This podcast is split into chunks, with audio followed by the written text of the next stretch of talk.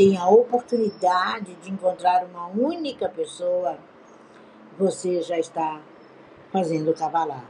E nós já estamos aqui em cinco pessoas além de mim. E hoje nós vamos estar falando agora os sete passos do cabalista rumo a eternizar esse sucesso. Existem ideias, gente, judaicas testadas pelo tempo para alcançar a felicidade. E no feriado de Purim, que é um dos feriados mais alegres do ano, a gente se concentra muito na felicidade. A gente passa a felicidade, a gente ensina os pequeninos a felicidade, a gente é, é a festa da felicidade, né? É a festa de Adassa, é a festa onde ela perpetua o nome dela como uma rainha e, tu, e aqui está cheio de reis e rainhas e perpetua a história que veio para ser. E que história fantástica! E que movimento fantástico! Que construção fantástica! Né? E uma das coisas, um dos pontos que é muito dito, que é muito falado, e que pouco a gente tem coragem até de pronunciar, né, na nossa cultura brasileira, é a palavra ódio. As pessoas pensam que não tem dentro delas, não é o caso de vocês aqui, mas o caso de pessoas que precisam de vocês, esse sentimento. E a gente tem que se livrar do ódio que se instala na sua mente. No coração não se instala nada. O coração é um músculo. E você tem que se livrar disso. É o primeiro passo para aumentar a felicidade, segundo o rap. Aqui, ele diz que essa dor, esse ódio, esse ranço, sabe, ele advém de uma falta de autoridade, de uma falta de conhecimento de si mesmo, e a primeira pessoa que ele vai ferir é o odiador é quem emite esse sentimento. E até na Torá tem explicações sobre isso, para que você não use isso. Você tem que se livrar desse tipo de sentimento. Quando você aprende a deixar ir, aí a pessoa é capaz de alcançar maior paz e aceitar o seu caminho para a felicidade.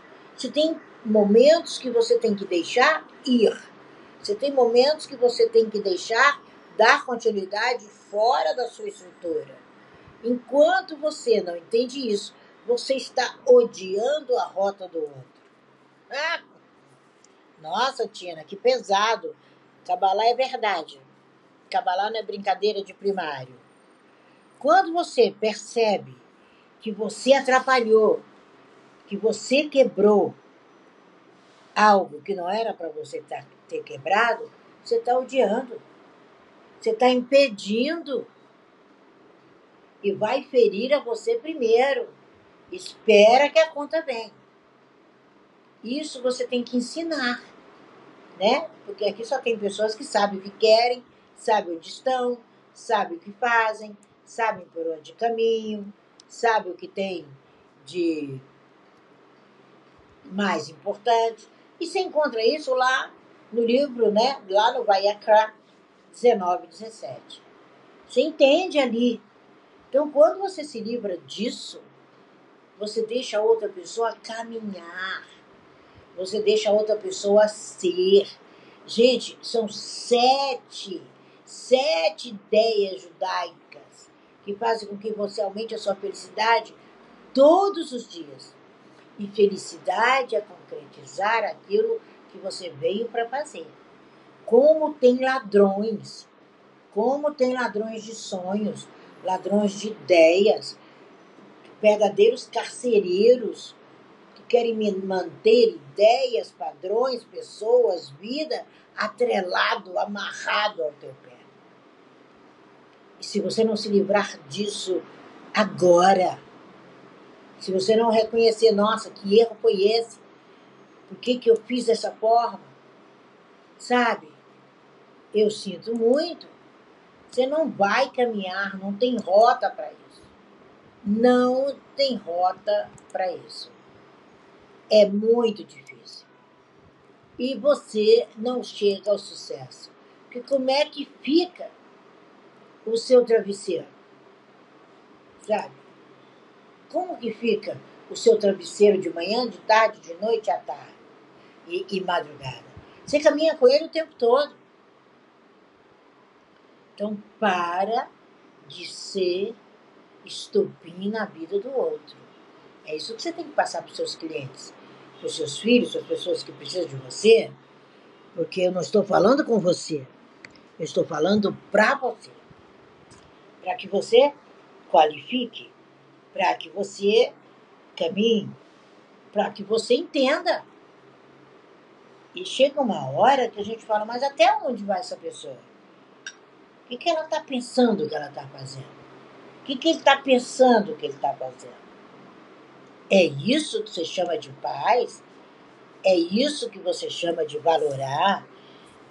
Sabe? É a mesma coisa. De eu chegar na esnoga e falar para o Reb, com licença, eu vou sentar aí no seu lugar. Né? Vai todo mundo olhar e falar o que, que é, enlouqueceu? E quantas pessoas fazem isso com a gente? O tempo todo. E tem a cara de pau de não se entender. Então procure tirar esses caras de pau, essas dificuldades do seu caminho. Esse é o ponto um. Talvez eu fale de uns três só, para não tomar muito tempo de vocês que estão aí. O outro, trabalhe, mas trabalhe muito trabalhe quase que 24 horas por dia para tirar as suas dúvidas. Os sábios nos ensinam que não há alegria maior do que resolver dúvidas. Isso você vê lá no livro de Provérbios. Quem segue comigo os Provérbios já viu falar disso. Não vou te dizer aonde está. Se vira e procura no livro. Você já é adulto. Se você começou e parou, você não sabe que perda grandiosa você obteve na sua vida. Então, eles ensinam que a dúvida vai te levar à insegurança com relação ao que você é, sabe? Em todos os termos da sua vida. E todo mundo tem um momento de dúvida né? Mas tudo isso está aqui para ser resolvido